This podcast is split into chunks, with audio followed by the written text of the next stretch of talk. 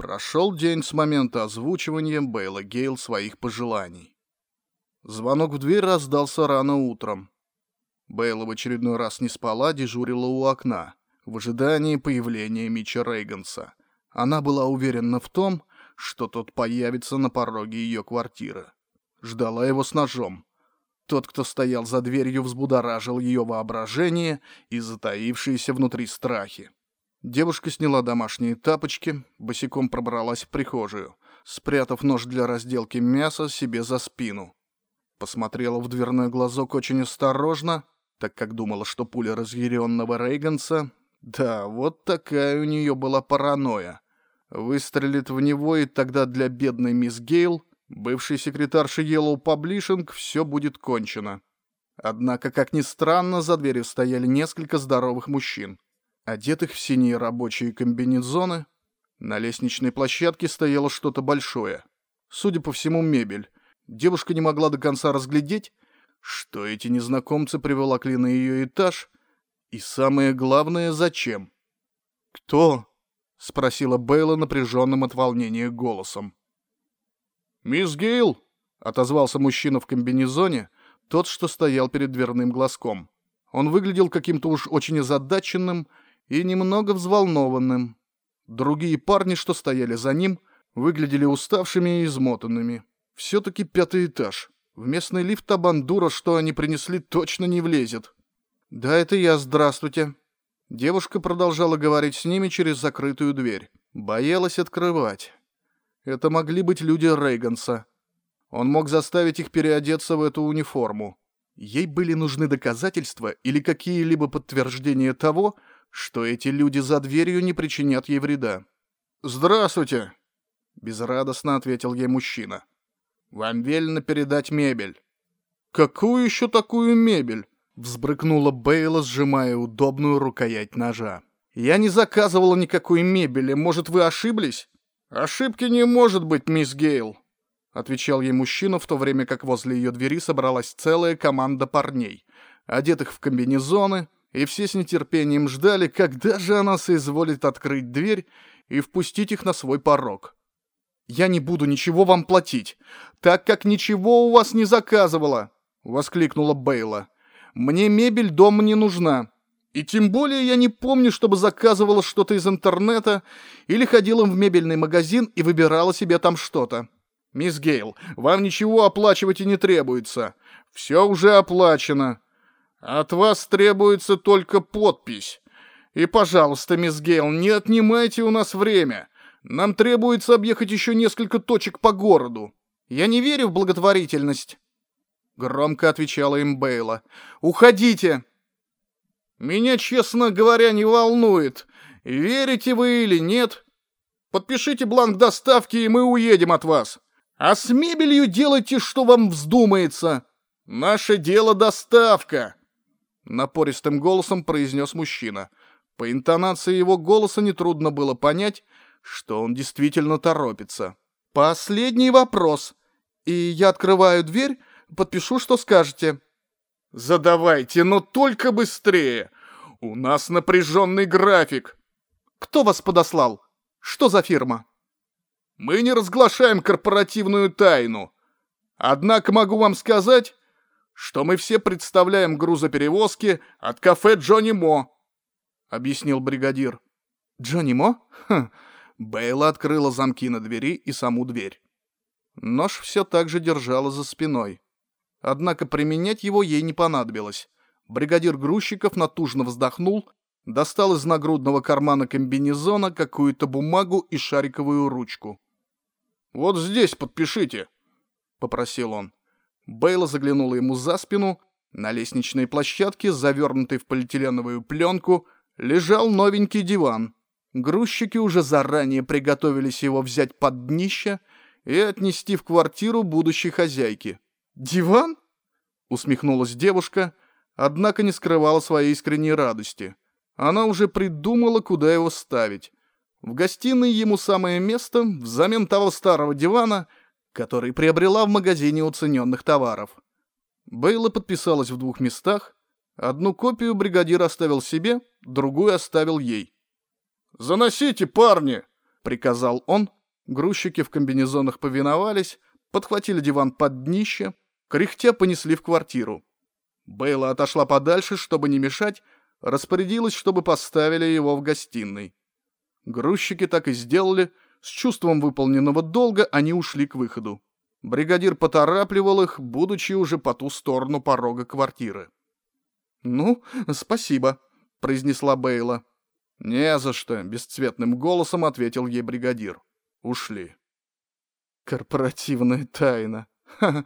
Зачем кафе Джонни Мо понадобилось доставлять мебель? Что за бред? Может, ошибка?» Подумала Бейла и, взглянув на бумагу, которую недавно подписала, вдруг поняла, что ошибки здесь быть не может. Девушка подошла к новенькому дивану, сняла с него полиэтиленовую пленку-мешок. Присела на него, Однако никакой мягкости ее попа не ощущала. Так что с заменой старого дивана она решила повременить. Мобильный телефон зазвенел у нее во внутреннем кармане ее осеннего плаща, который висел в прихожей. Звонили с неизвестного номера. Однако Бейла все-таки ответила на звонок. «Алло», — вкратчиво произнесла она. «Здравствуйте, мисс Гейл. Сразу хочу представиться. Меня зовут Марк Шапира. Полагаю, вам не нужно объяснять, кто я такой. Марк Шапира? Тот самый президент и глава совета директоров? Вот же понесло. Ее мысли нельзя было назвать восторженными и позитивными. Если ей звонил сам президент компании Yellow Publishing после происшествия с его любимчиком Рейгансом, не жди ничего хорошего. Было и не ждала слушала осторожно. Сбросить разговор тоже не могла, потому что боялась. «Я... А, мистер Ша Шапира, я...» Бейла впервые в своей жизни заикалась по телефону. Теперь она почувствовала на себе, как это, когда не можешь говорить, а выдаешь изо рта нечленораздельные звуки. «С вами все в порядке, мисс Гейл? Вы говорить можете?» Искренне поинтересовался Шапира.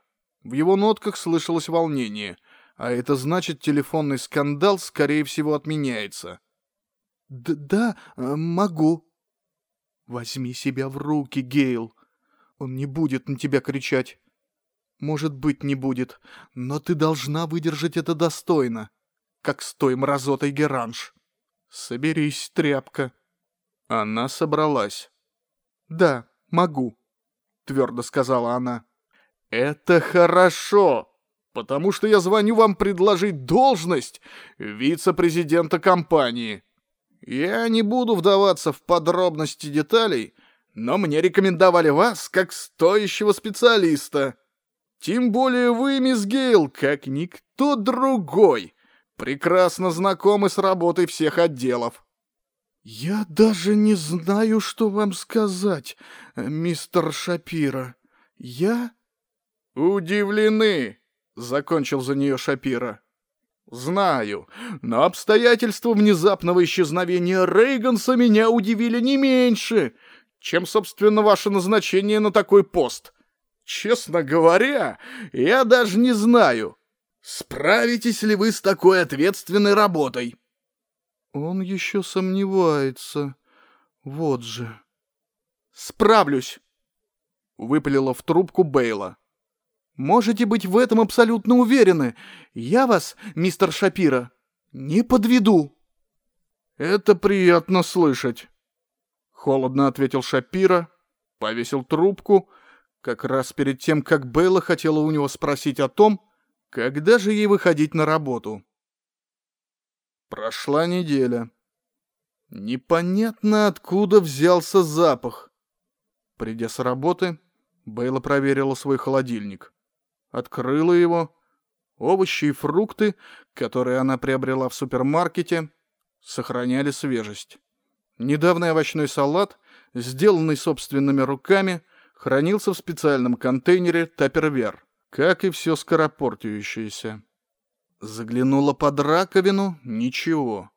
В принципе, этот странный духман был слышен еще на второй день после звонка Шапира.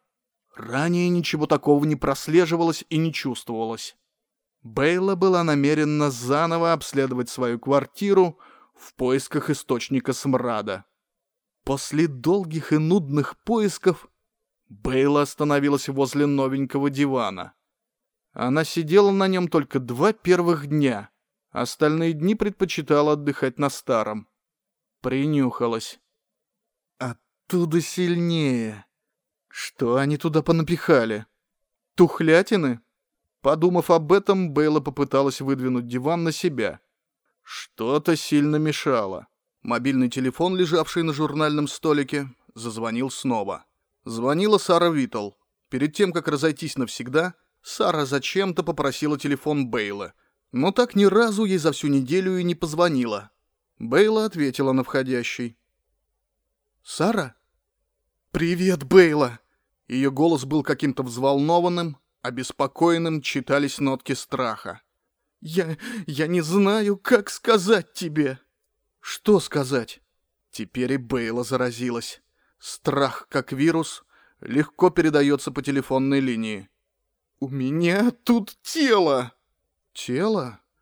Что за тело?» «Человеческое тело!» «У тебя дома труп?» — изумилась Бейла.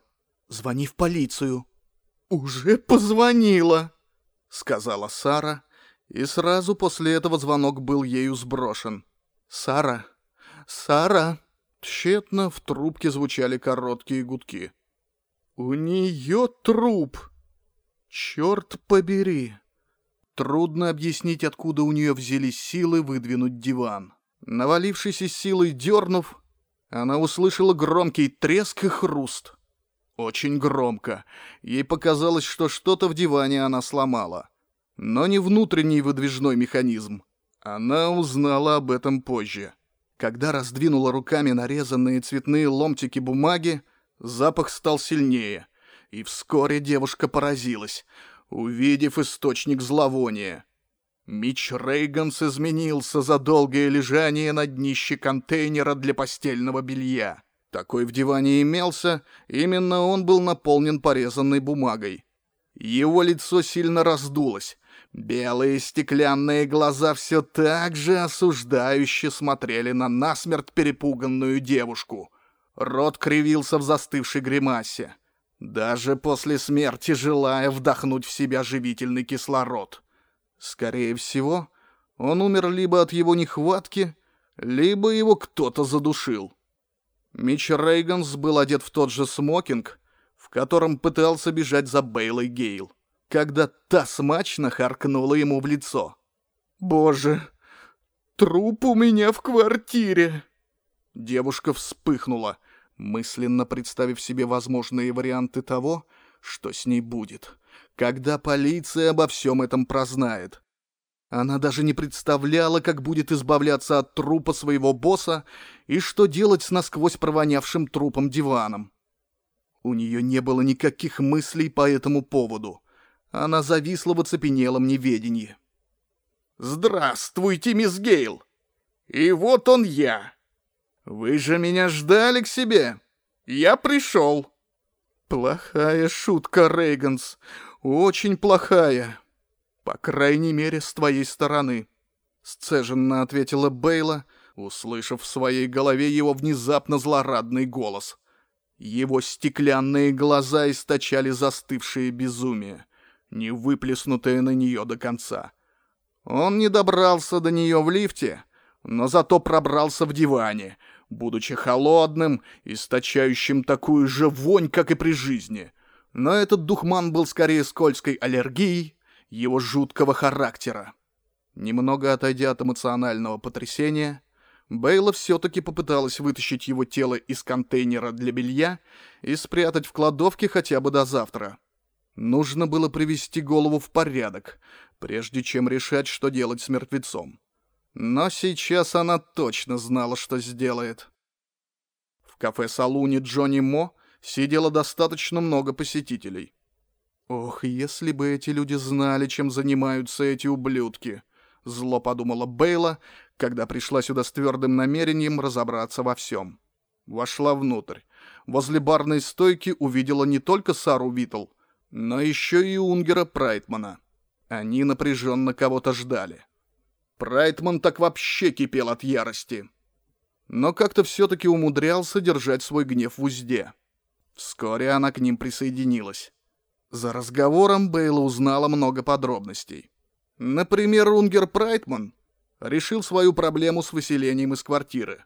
Кто-то из управляющей конторы позвонил ему и пригласил заселиться обратно. Мол, документ, подтверждающий недееспособность жильца, каким-то образом был утерян. То ли ошибка канцелярии, то ли еще что-то. Но в общем ситуация была такова, что Унгер Прайтман, будучи бывшим ветераном, получил в одной из военных компаний где-то в Сирии тяжелое ранение. В принципе, все обошлось. Врачи его спасли, но выписали с диагнозом контузия. Правительство вручило ему квартиру, но работать Унгер Прайтман уже не мог. Росли долги. И вскоре появились коршуны, подосланные тем же правительством. Объяснили, что в случае добровольного подписания бумаги о недееспособности долги с него спишут. Но квартиру отымут, правда, с твердой гарантией заселения в одну из ночлежек, что находились не в самых благополучных районах большого города. Далее все шло очень плохо. Скитание и бродяжничество, ни о какой ночлежке речи быть не могло. Правда, питание выдавали исправно, три раза в день. Прайтман был счастлив только первые несколько минут, когда переступил порог своей старенькой, но, несомненно, уютной квартиры на Перуак-драйв. Пока не учуял трупный запах, доносящийся из кухни. Там за столом спали трое. Двое мужчин и одна сорокалетняя женщина, которая перед подписанием бумаги о признании Прайтмана недееспособным представлялась как мисс Хловерс. Сара Витл рассказала историю немного короче, чем Прайтман. Пару раз она обмолвилась о предательстве мужа, о том, что застукала его с любовницей, когда те протирали голыми телами паркет на кухне. Затем развод. Бывший муж поступил не по-джентльменски, отсудил все нажитое имущество, пустив свою бывшую гастролировать по миру. Сара остановилась у подруги, какое-то время жила у нее. Не найдя себе подходящей работы, уехала к родителям в Амаху, затем снова вернулась, в надежде, что все образуется. Однако ничего не образовалось.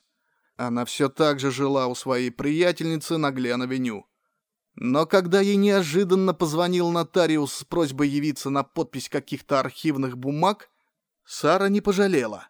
Ее радости не было предела, когда она узнала, что дом после внезапной смерти мужа перешел к ней обратно, вместе с другими ее вещами. Она была готова целоваться в засос со стариком Уинфридом Профи только за то, что он позвонил ей и сообщил такую радостную новость. Однако, приехав обратно домой, имеется в виду обратно домой, где текло ее мнимое семейное счастье, под действием сладкой эйфории, Сара Витал учуяла сладкий трупный духман в теперь уже своей гостиной. Чед Витал разлагался в не до конца разобранном диване в контейнере для белья. После этого случая она и позвонила Бейли Гейл. Трудно объяснить, почему именно ей, а не той подруге, с которой жила все это время.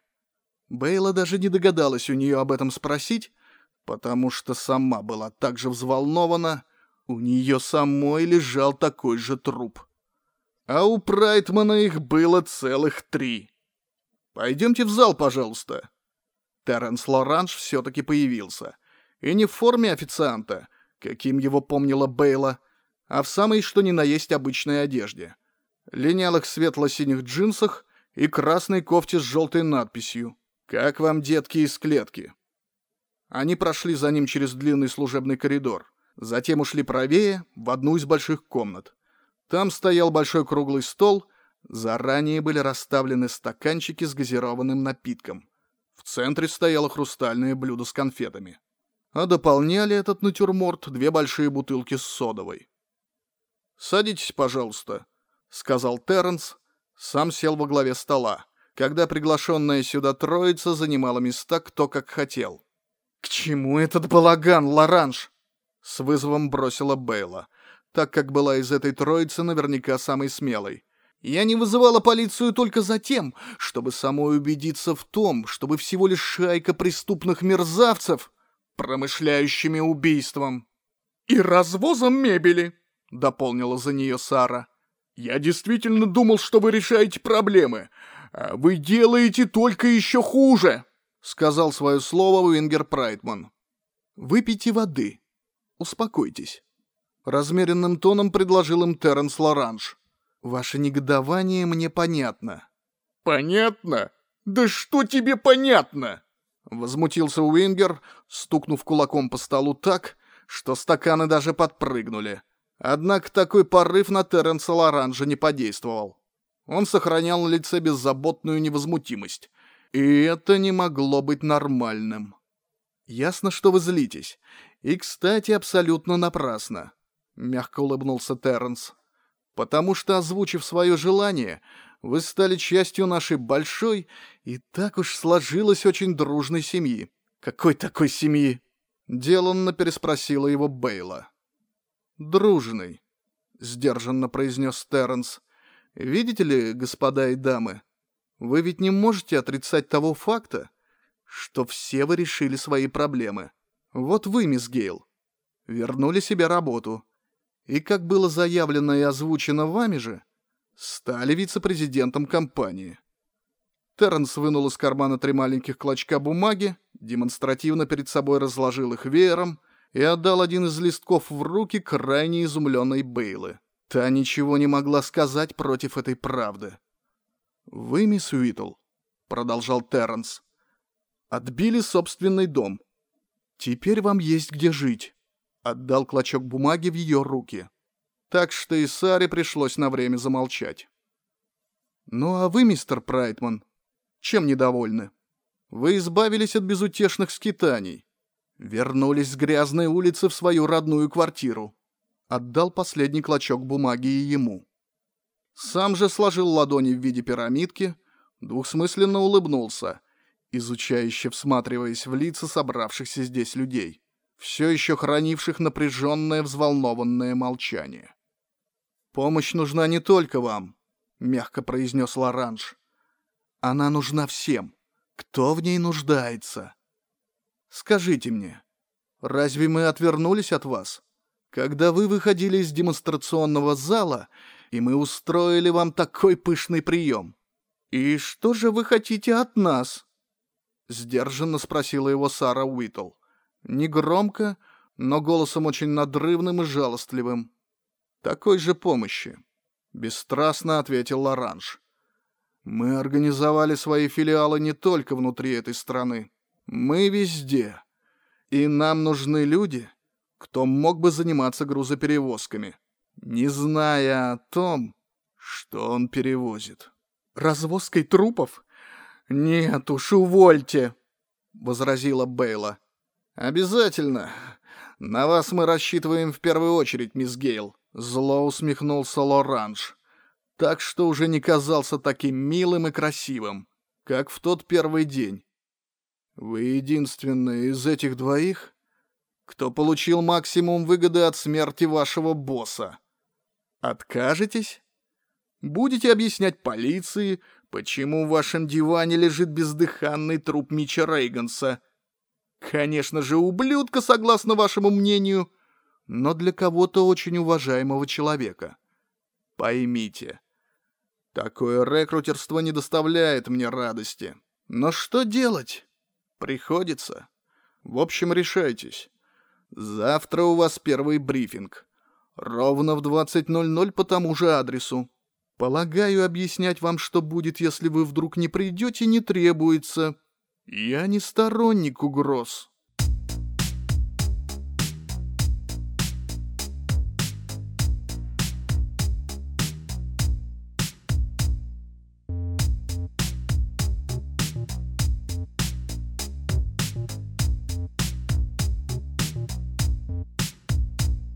Зеленее уже не станет. В негодующем нетерпении произнесла Белла Гейл, наблюдающая за светофором находясь на переднем сиденье небольшого грузового фургона. Марк Гигглс тяжело вздохнул, вдавил педаль газа. Машина тронулась с места, пересекая оживленный перекресток дороги.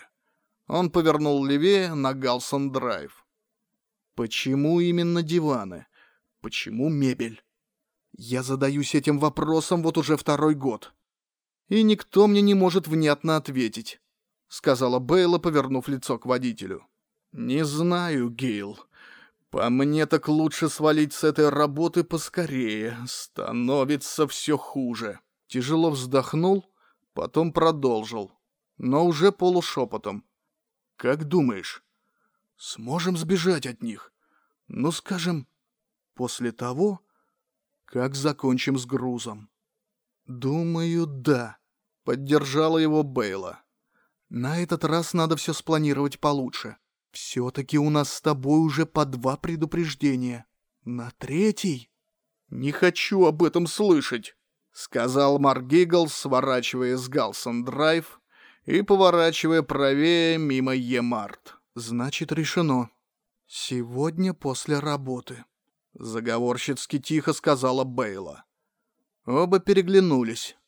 За этот день им предстояло развести три раскладных дивана, завернутых в полиэтиленовый мешок.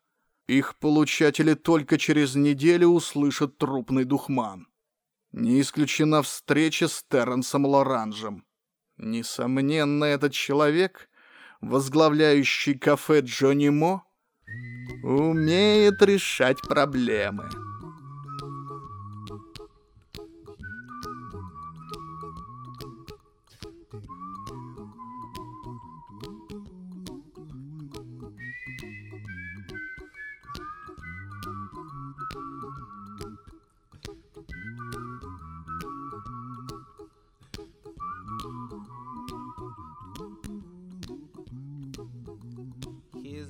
Little song I wrote. You might want to sing it note for note. Don't worry. Be happy. In every life we have some trouble. But when you worry, you make it double. Don't worry. Be happy. Don't worry. Be happy now.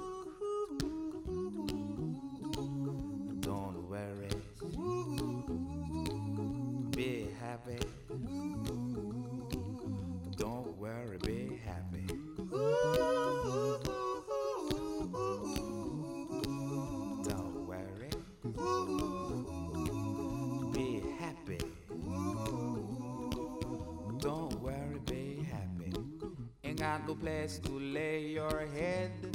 Somebody came and took your bed. Don't worry be happy. The landlord say your rent is late. He may have to litigate. Don't worry. be happy. Look at me, I'm happy.